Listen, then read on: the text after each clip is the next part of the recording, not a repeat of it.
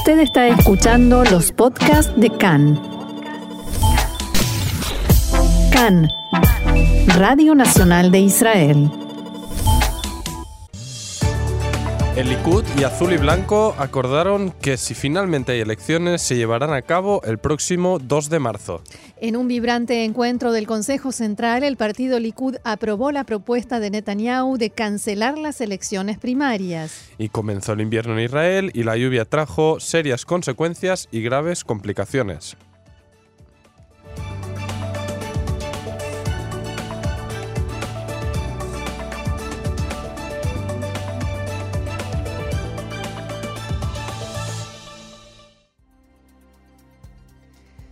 Vamos entonces al desarrollo de la información. Como adelantábamos, el Consejo Central del Likud decidió por una amplia mayoría que no se llevarán a cabo elecciones internas para la lista del partido en caso de que haya nuevas elecciones.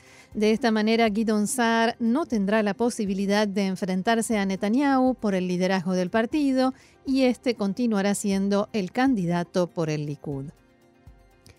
Durante el encuentro de la central del partido hicieron uso de la palabra tanto Saar como Netanyahu. Escuchemos cómo algunos militantes recibieron a Saar mientras subía al escenario.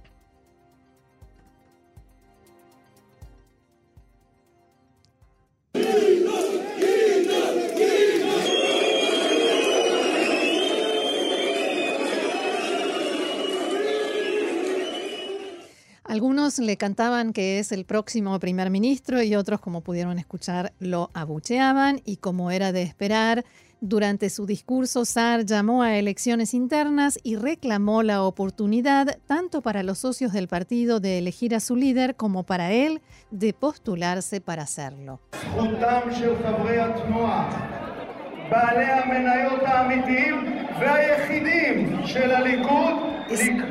Es, el derecho de los socios del partido, los únicos y verdaderos dueños de las acciones del Likud, decidir quién liderará el movimiento. Por lo tanto, amigas y amigos, mantengo firme mi postura de competir por el liderazgo del partido porque creo firmemente que es necesario un cambio.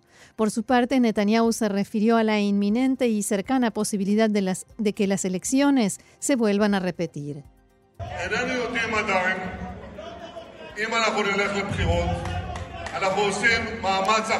Aún no sabemos si iremos a elecciones. Estamos haciendo un último esfuerzo para que eso no pase. Pero si nos imponen nuevas elecciones, vamos a ganar a lo grande. Y quedando menos de tres días para el final del último plazo para formar gobierno, el panorama continúa lejos de aclararse. Uno de los líderes de Azul y Blanco, Gaby Ashkenazi, está presionando a sus compañeros de partido para que evalúen la oferta del primer ministro Netanyahu para formar un gobierno de unidad.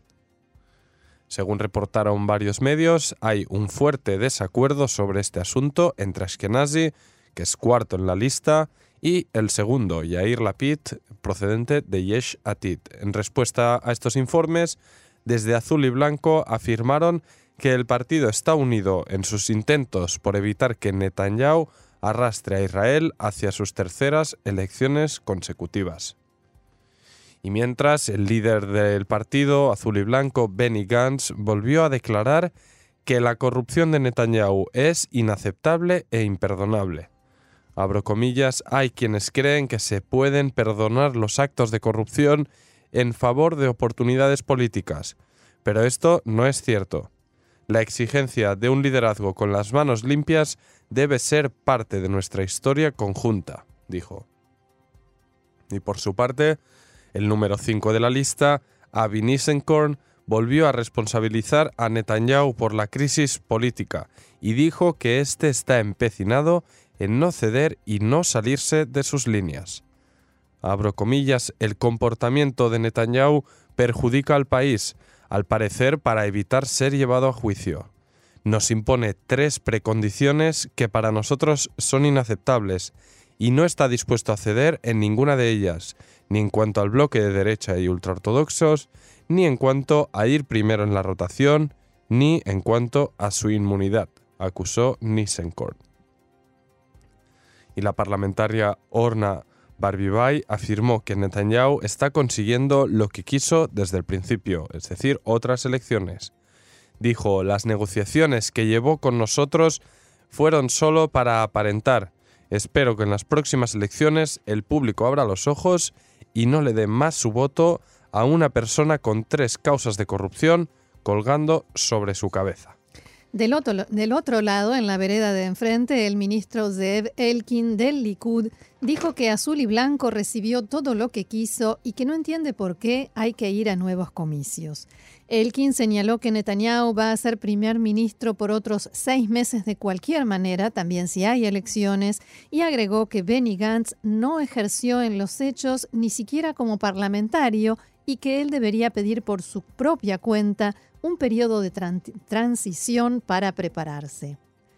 Sobre las disputas internas en el partido, Elkin afirmó que el Likud es un partido vibrante y energético y que es preferible tener disputas políticas en las que a veces diferentes sectores no están de acuerdo que ser como Yeshatid, el partido de Yair Lapid, que se unió a Azul y Blanco, que se comporta, según sus dichos, como el régimen de Corea del Norte, dicho eso tan solo momentos después de que el Likud descartara las elecciones internas. Y en cuanto a las casi seguras nuevas elecciones, hoy acordaron entre el Likud y Azul y Blanco la fecha en la que éstas se realizarían en caso de que no se llegue a un milagroso acuerdo de último momento el 2 de marzo de 2020. Se trata de un adelanto de unas dos semanas con respecto a la fecha estipulada originalmente, para lo cual se debe impulsar un cambio en la ley sobre lo que ya están trabajando los partidos. La titular de la nueva derecha, Ayelet Shaked, declaró en una entrevista con Khan que una tercera ronda de elecciones será una tragedia y que cree que la única solución es que Israel Beitenu, el partido encabezado por Lieberman, se una al gobierno de derecha, aunque admitió que las posibilidades de que eso suceda son mínimas. En los dos días que quedan debemos hacer un esfuerzo para reconciliar y llegar a un acuerdo entre Lieberman y los ultraortodoxos. Es posible. Todo depende de la voluntad que haya. Y en ese orden se conocieron los primeros resultados de las encuestas de cara a las ya más que probables elecciones de marzo. y otra vez campaña y electoral. Demás, demás. Es el día de la marmota, como comentábamos en la redacción antes preparando el programa. Y bueno, estas encuestas encargadas por la Casa, por Can, indican que Azul y Blanco continuaría liderando y ganaría dos mandatos, pasando así de los 33 actuales a 35. También el Likud subiría de 32 a 34. La lista árabe, tercera fuerza, se mantendría en 13 mandatos, mientras que la nueva derecha, el partido que en las anteriores eh, elecciones se llamó Yemina y recibió 7 mandatos, ahora volvió a dividirse entre... ¿Cómo se explica esto a nuestros La vieja nueva derecha. A ver, empecemos de vuelta. La, la nueva derecha ¿sí? Ayamin Ahadash tenía siete mandatos. Se llamaba Yemina. Ahora volvió a, dividirse la nueva derecha y la unión de los partidos de derecha. Y de acuerdo con la encuesta, Queda, queda, queda, clarísimo el caso. Yo creo que ni a ellos les queda claro la denominación actual eh, del partido y según esta denominación y, respecto a la encuesta, el partido de, de Bennett Shaquet, la nueva derecha, quedarían seis mandatos, mientras que la unión de partidos de derecha no estaría pasando el umbral electoral. Esto me recuerda como al Frente Popular de Judea de la película del una mítica película que se enzarzan en estas discusiones de humor y, creo que es lo que un poco pasa respecto al título de, esta formación. Tampoco pasaría en esta, en esta primera encuesta preliminar, no pasaría el umbral electoral el partido de derecha radical Otzma Yehudit. Y los dos partidos ultraortodoxos, tanto Shas como Yahadut Torah, quedarían en ocho mandatos cada uno, es decir, igual que en las anteriores elecciones. Por último, los partidos de izquierda bajan cada uno en un mandato y obtendrían cinco Aboda Gesher y cuatro el Frente Democrático que integra a Meretz. pero además de intención de voto, la encuesta preguntó también sobre otros asuntos. El, 41% de los encuestados afirmó preferir a Benjamin Netanyahu como primer ministro, mientras que un 38% dijo preferir a Gantz. Los resultados señalan una pequeña ventaja para el candidato del Likud y más cabe señalar que la encuesta tiene un margen de error de un 4,3%. Y otro dato de interés es que el 17% de los votantes de azul y blanco respondieron que preferirían a Gideon Sar como primer ministro antes que al propio Gantz. Bien, y otro asunto, aunque lamentablemente no muy alejado, la organización no gubernamental LATET que se dedica a colectar y repartir donaciones a los más necesitados en Israel, publicó su propio informe sobre la pobreza en el país llamado Informe Alternativo de la, Pobreza, según el cual unas 530.000 familias viven en situación de pobreza en Israel, en las que se encuentran más de un millón de niños. Según el reporte, aproximadamente la mitad de estas familias no tienen suficiente dinero para comprar fórmula para bebés, Tres cuartos de ellas señalaron que no tienen dinero para comprar toda la comida que les gustaría y dos tercios indicaron que debieron privarse de una medicina o tratamiento médico por no tener dinero. Los dirigentes de la organización LATET culparon a los últimos gobiernos por la situación, afirmando que conservan hace muchos años la pobreza mediante un orden de prioridades erróneo que descuida al cuarto más débil de la población abro comillas, los problemas de la gente no se pueden congelar como se congela el Parlamento, señalaron y agregaron. Cuando el sistema no otorga herramientas, no hay planes gubernamentales ni procesos a largo plazo, no es posible disminuir la pobreza y generar un cambio sustancial en la sociedad. El titular del partido Abodá, Amir Pérez, se refirió a este informe y declaró que una situación en la que los ancianos no logran mantenerse, niños pasan hambre y un cuarto de la población es pobre es el certificado oficial de que Netanyahu y sus políticas sociales irresponsables han fracasado. Tratar la pobreza no es responsabilidad de organizaciones no gubernamentales de solidaridad, es responsabilidad del Estado y del gobierno, dijo Pérez.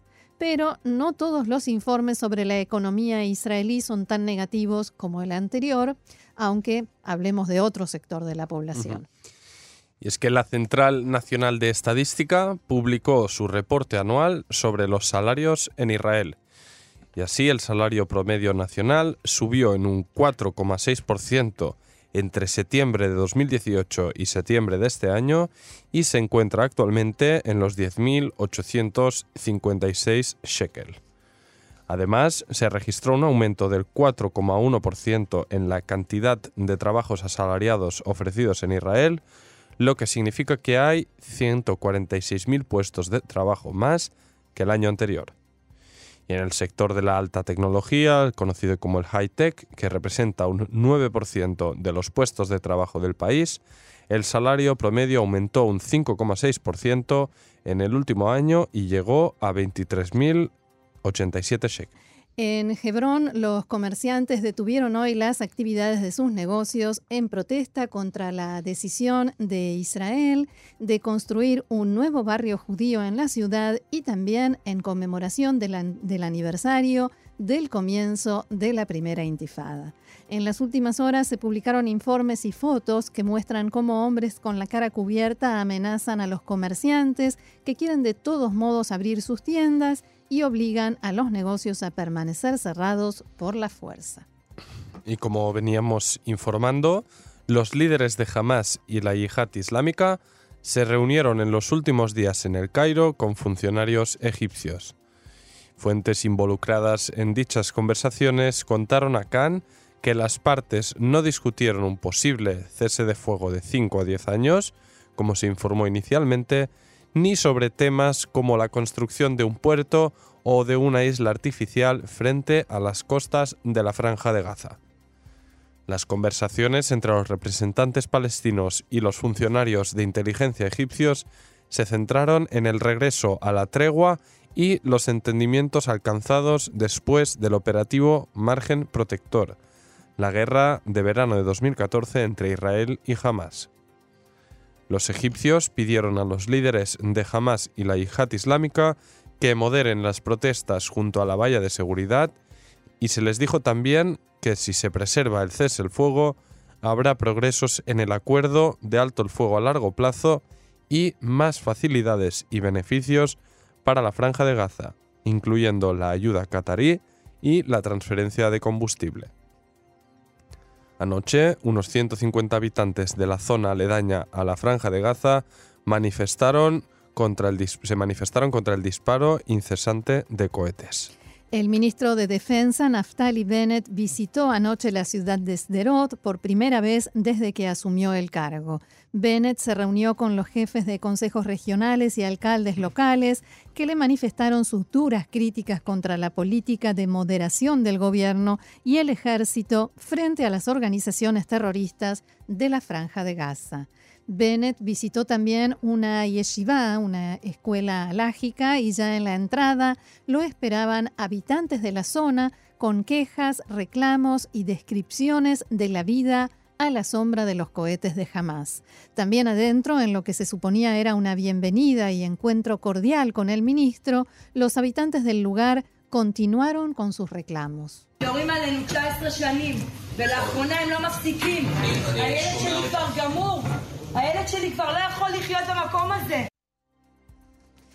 Nos disparan desde hace 19 años y últimamente no cesa. Mi hijo ya está destrozado, mi hijo ya no puede vivir en este lugar. En la reunión con los alcaldes, Bennett dijo que quiere dar una chance a un eventual acuerdo de cese de fuego y al mismo tiempo aseguró que lo que hagamos lo haremos cuando a nosotros nos convenga. Un buen golpe se da por sorpresa y no cuando la otra parte lo espera. La Comisión de Seguridad de la Knesset se reúne hoy para debatir las sospechas de falsificación de los datos sobre el enrolamiento de ultraortodoxos al ejército, después que la semana pasada se descubriera que el ejército infló o más del doble los números. Se conoce que en Tzal tuvieron conocimiento de esto durante al menos los últimos meses y no reportaron nada al respecto. Ya comenzó a trabajar en este asunto el general retirado Ronnie Numa, quien fue designado para encabezar la investigación a este respecto. El jefe de la División de Recursos Humanos del Ejército, el general Moti Almoz, hizo las siguientes declaraciones.